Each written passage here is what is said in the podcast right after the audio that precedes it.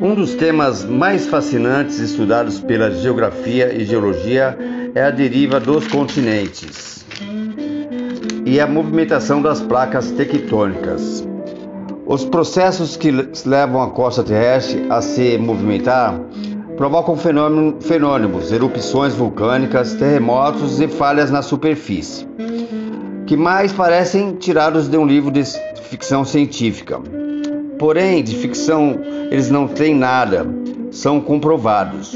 O primeiro cientista a teorizar sobre os movimentos das costas terrestres foi Alfred Wegener, 1880-1930. E uma quarta sua futura esposa ele disse: a costa leste da América do Sul se encaixa perfeitamente a costa oeste da África, como se um dia tivessem estado juntas. Ele viajou, especialmente pela América do Sul, África, buscando outras evidências dessa possível união dos continentes e descobriu que os relevos das duas regiões, Brasil e África, se completam.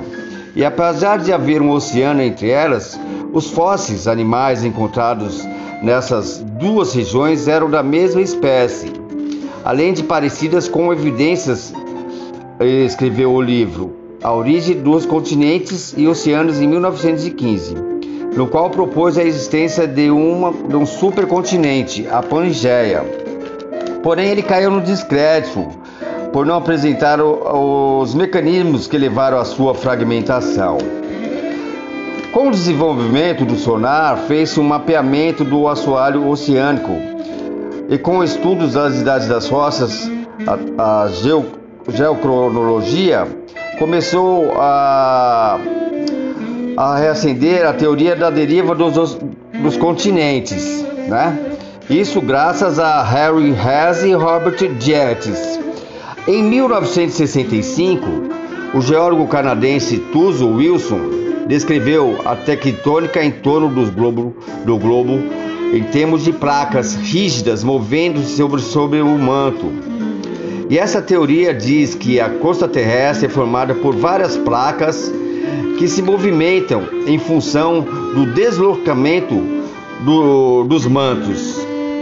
Com isso, esses três cientistas elevaram Alfred Wegener à categoria de um dos mais importantes cientistas do mundo, né? Então foram Harry Hess, Robert Dietes e o geólogo canadense Tuzo Wilson, né, que descreveu a tectônica em, em, torno do globo terrestre, né, e que essas placas rígidas moviam-se sobre esse manto, que elevaram o nome de Alfred Wegener como um dos cientistas, um dos mais importantes cientistas do mundo. Né? Olha que maravilhoso é, é, esse estudo sobre as placas tectônicas e a deriva continental, feito pelo Diário de Minas, tá? Espero que tenham gostado. Bom, a gente vai fazer uma gravação aqui sobre as briófitas é, para a disciplina de morfologia de briófitas, licófitas e molinófitas. Então, as briófitas são plantas geralmente é, de pequeno porte que vivem em ambientes úmidos e sombreados. Não possuem vasos condutores, o que explica o seu tamanho reduzido. Assim como outros vegetais, apresentam clorofila A e B, carotenoides, amido e celulose. Caracterizam-se por sua fase esporofítica, ser sempre nutricionalmente dependente dos gametófitos. Entre seus representantes mais reconhecidos destacam-se os musgos. Podemos classificar as briófitas em três filos: briófita, hepatófita e antecerófita. O filo mais conhecido é o briófita, que apresenta o musgo como representante. As hepáticas são plantas pertencentes ao filo hepatófita. Já os antóceros pertencem ao filo antecerofita. Os representantes do filo briófita apresentam crescimento perpendicular ao solo. Os gametófitos, indivíduo produtor de gametas, não apresentam folhas, caules ou raiz verdadeiras, sendo encontradas estruturas semelhantes que são chamadas de filoides, cauloides e rizoides, respectivamente.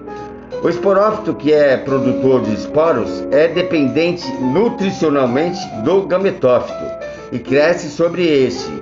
Ele caracteriza-se por possuir uma haste e uma cápsula onde são produzidos os esporos. A fase do gametófito é mais duradoura que a fase esporofítica.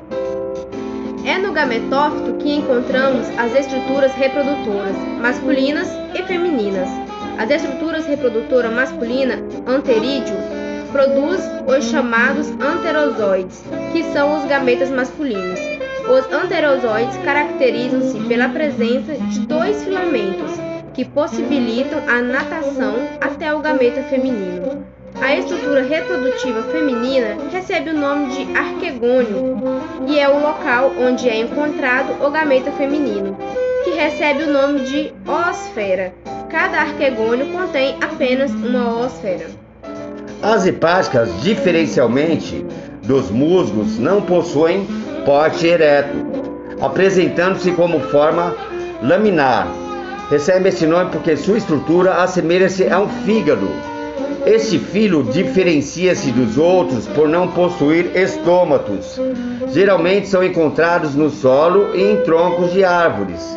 Os antóceros apresentam um gametófito folhoso e arredondado.